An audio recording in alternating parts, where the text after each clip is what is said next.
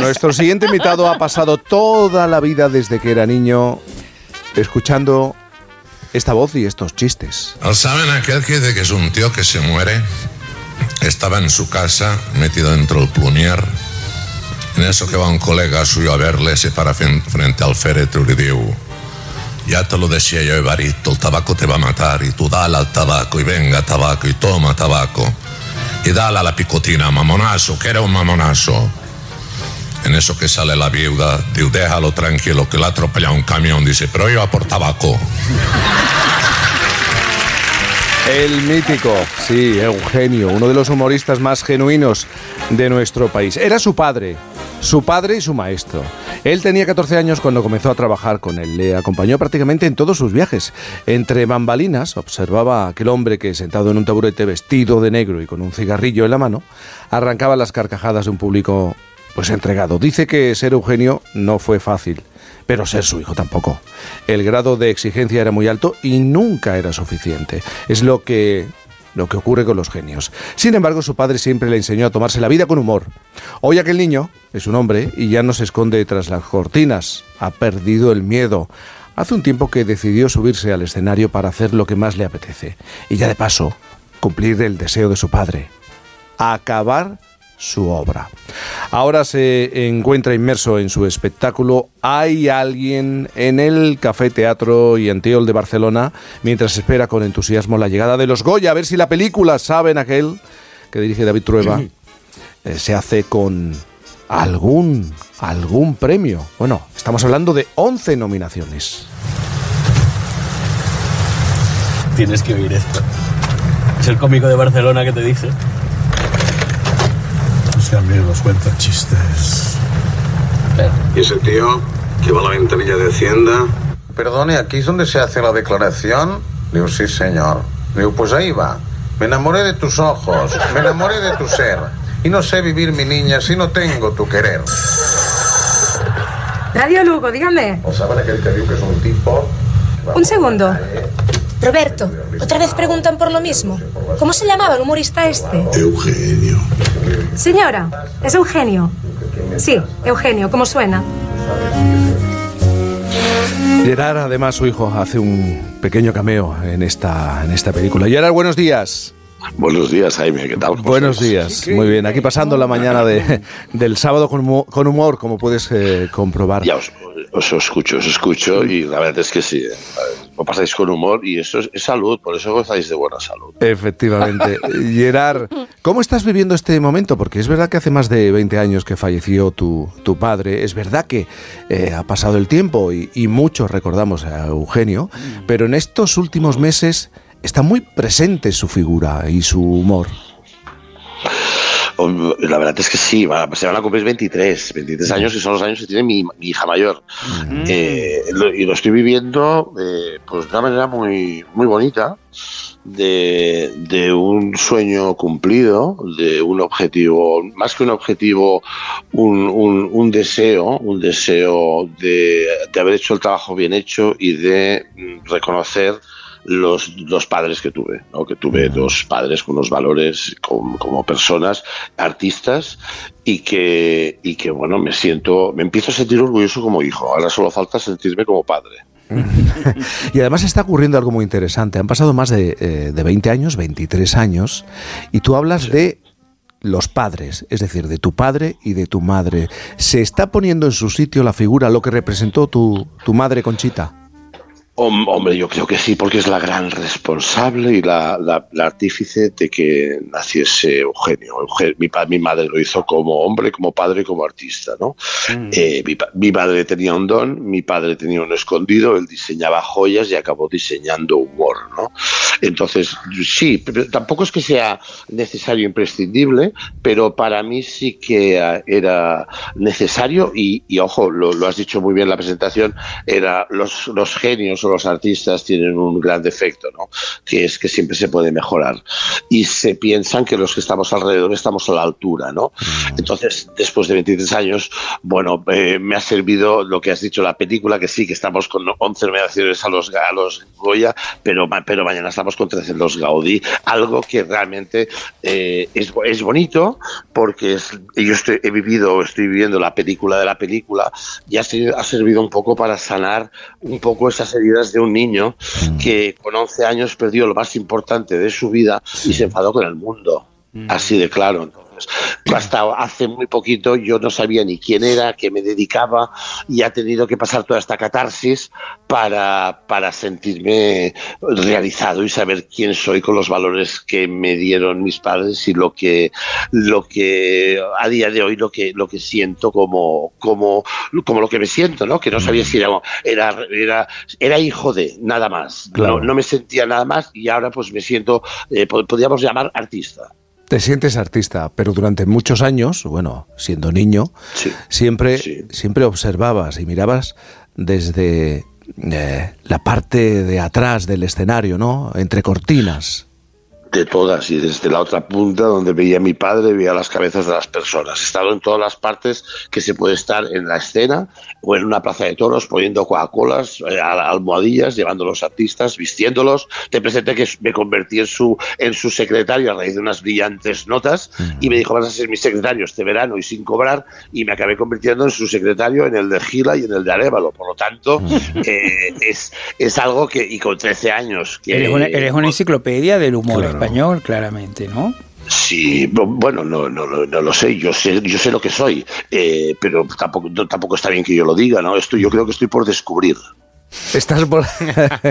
claro, y tú muy joven, siendo casi un niño, veías esas reuniones, ¿no? esos encuentros de los grandes del humor de, nuestro país, ¿no? Brutal, brutal, espectacular, espectacular con esos viajes al, en el tren al Ándulus con Luis del Olmo, con todos esos cómicos departiendo. Eh, no he visto más reír a mi padre con Tip, o sea, una serie de cosas. Y mi padre me decía, Gerard, eh, siéntate aquí, calla y escucha, ¿no? Tampoco tenía mucho que decir, ¿no? Entonces, la visión de, de un niño, pues que con los años te das cuenta de lo que de lo que es la vida, de lo que se, de lo que representa esto y de que el humor a mí personalmente me ha salvado la vida, como en muchos momentos se la salvó a ellos, ¿no? Entonces ver que de las cosas negativas siempre, siempre, siempre hay algo positivo.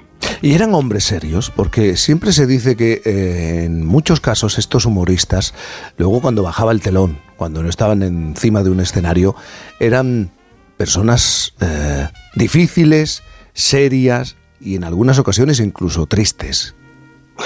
Eh, yo creo que como todo, ¿eh? yo creo como todas las personas. ¿eh? Lo que sí, lo que sí está claro, mira, detrás de un gran cómico acostumbra haber una, un drama, ¿vale? Entonces lo que él hace es, lo que ellos hacían, y esto me sirvió de ver cómo era tip, era más fuera igual que en un escenario, ¿vale? Estamos hablando de un, tipo, pero Pepe Rubianes, eh, Belgira, eh, sí, había, había soledad, había mucha soledad, había, había, había mucha pena y se refugiaban en el humor, sí, lógicamente, sí.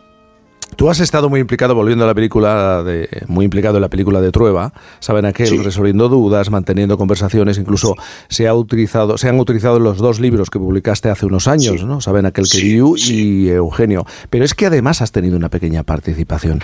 Eh, eh, ¿Qué ha significado para ti? Bueno, pues fue, una, fue una, realmente un regalo y una sorpresa porque tampoco me lo, me, lo, me lo, esperaba. Entonces, debutar con 54 años, pues haciendo un cameo, como prácticamente con 53 eh, he, he, debutado prácticamente como cómico o humorista encima de un escenario. Yo quería ser el que empezaba más tarde, pero eso no se lo puedo quitar a Chiquito, ¿me entiendes? Eso es algo que es de él, ¿no? Pero ¿qué ha representado? Hombre, ha representado encontrarme y saber eh, que soy Gerard y que realmente eh, todo ese baje, toda esa experiencia, toda, todo, todo, ese aprendizaje emocional me ha servido primero para saber quién soy, como bien digo, y, y segundo para que mis hijas eh, hubiesen conocido eh, un poco más a sus abuelos y que conozcan más a su padre. Eh, pero tú tienes la sensación de haber llegado tarde a algo que estabas buscando desde hace tiempo. Mm, Yo no sé si yo no sé si diría tarde. Yo creo que la vida marca unos timings y unos ritmos. Entonces, lo que menos puedes hacer en esta vida es precipitarte, ¿no? Entonces, si ha llegado ahora es porque realmente eh, uno cuando las cosas cuando pasan es porque uno está preparado para superarlas, ¿no? Entonces, decir que, que yo he llegado tarde o no, yo posiblemente he llegado con mucha más experiencia, ¿no? Entonces, eh, me sirve para estar más asentado y para subir un escenario y sentirme realmente yo y que no me pese esa estela, porque tampoco soy yo, creo, en el, yo, yo creo que soy un canal, ¿eh? en, en, el sentido, tampoco nos vamos a poner méritos que tampoco nos pertocan, ¿eh? Cada uno tiene lo que se merece, tú no puedes culpar de las cosas que te pasen, sino tú eres el responsable y de esta manera la vida ha querido que hiciese lo que yo he hecho toda la vida, que era ensayar chistes con mi padre como, como hacía, contárselos a mis amigos, pero sí que jamás me hubiese imaginado que subiría a contar chistes de, o hacer humor. Eh, sí que cuento algún clásico de mi padre, tampoco yo no hace falta que imite a mi padre porque eso ya lo hice eh, en parte del proyecto este que llevo, pero, pero sí que me ha servido. Yo cuento mi vida, yo cuento parte de mi vida que cuando yo acompañaba a mis padres eh, de bebé, por, imagínate que estoy vivo de milagro porque con de bebé, horarios intempestivos, me plantaban en, una, en un cuco encima de una barra y le decían a Metre, cuídanoslo. Claro, yo veía eh, en posición horizontal, veía humo, botellas de whisky, de ginebra. Entonces, que yo esté aquí es un regalo de la vida que sabía que, que tenía un plan para mí. El tema era mm. eh, si iba a tener la paciencia para poderlo soportar. Y la verdad es que, que sí, por lo tanto, no creo que haya llegado tarde. Oye, y entiende, entiéndeme lo que voy a decir. ¿Tú no crees que cuando tu padre te, te pidió que si se iba, si fallecía, acabara su obra, eh, era una putada para ti? Y esto lo entiendo. Bueno, es que esto fue un viaje a Valencia. Y me dice, ¿te puedo pedir un favor? Digo, hombre, si yo le hago un favor a mi padre, ¿quién se lo va a hacer? Entonces, nosotros organizamos los viajes en función de dónde comíamos y dónde cenábamos, ¿vale? Entonces, eh, después de comer, yendo a Valencia, de sacarnos de la rápida, me dice que él, por la edad que tiene, tenía 49 años, perfectamente de salud. Y me reconoce que es, que es lo que te he dicho, ¿no? Que fue mi madre, que él, que, que él era un simple joyero y que jamás se lo pudo reconocer en vida. Entonces, yo me quedo ahí y le digo, ¿y qué me estás diciendo con esto? Digo, que yo no tengo tiempo a acabar mi obra y creo que eres tú la persona indicada para hacer toda esta historia. Digo, joder, ¿qué pretendes? ¿Que yo me suba al escenario a contar todo lo que tú haces? ¿No crees que el historia está un poco alto? Y me dijo, no, no te preocupes. Eh, tú simplemente intentas ser tú, intenta ser lo más auténtico posible, que estamos en un país que la autenticidad no abunda.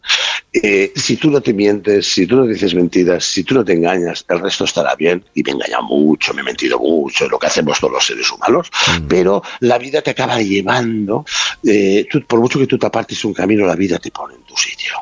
Te guste o no te guste. Entonces, o lo entiendes tú y lo haces tú, o lo va a hacer la vida por ti, y igual no te gusta tanto, ¿no? Entonces, sí, fue una putada, pero yo creo que es el mejor regalo que me pudo hacer el hecho de con 13 años empezar a acompañarlo eh, y yo continuaba con mis estudios, pese que no me, no, me, no me decía nada. He hecho cinco carreras y no estoy licenciado ninguna, pero tengo la de la vida en el sentido de que, eh, eh, que de, de, niño tiene, tenemos que ser malos y gamberros, pero tú no puedes ser una mala persona con 54 años. Entonces, esto es lo que yo realmente he aprendido. Sí, fue una, fue una decisión egoísta posiblemente por él, porque no le reconoce a mi madre lo que realmente hizo por, por, por él, pero pero bueno, eh, ha conseguido que hiciese a menos a, uno de los, sus hijos en el hecho que le haya dedicado la vida a sus padres, lo cual me siento súper orgulloso. Gerard, eh, ¿te podemos ver en Barcelona dónde? ¿Y hasta, hasta qué día? Mira, me podéis ver en Barcelona el Teatro Yantiol, que es un mítico mm, local donde, eh, donde mi padre, eh, bueno, donde yo acompañaba a mi padre a grabar algunos de los cassettes, donde empezaron Tricicla, han empezado todos esos cómicos, solo faltaba yo, y me podéis ver hasta el último día de vuestra vida, porque me pienso jubilar ahí. Entonces, Qué divino, Qué estupendo. Estoy los sábados y los lunes, eh, y solo, pues lógicamente, sabemos lo difícil que es esto. he abierto el canal los lunes porque hay un sector a nivel de hostelería y todo, entonces digo, vamos a darles una oportunidad, ¿no? Entonces, eh, lo veremos, la vida es la que pone y te quita, entonces yo voy a estar ahí y espero eh, poder acabar mis últimos días encima de un escenario, que sería de una manera muy bonita, pero que, que, que pase algún tiempo, por favor. Que pase algún tiempo y que vaya Bravo. la gente. Bravo. muchísimas, muchísimas gracias por estar con nosotros. Un abrazo muy no, grande. falta yo. ah, me gustaría contarte un chiste si me lo dejas. Venga, por favor, por favor, sí. Venga, va, por favor, ya más que nada para cerrarlo bien esto, ¿no? le dice, le dice una mujer a su marido, diu, Paco, diu que me han quitado la nocilla de los niños. Diu la tutela, Puri, te han quitado la tutela, hombre. Bueno, Gerard, un abrazo muy grande. De verdad, mucha Un suerte. abrazo a todos. Encantado. Un beso.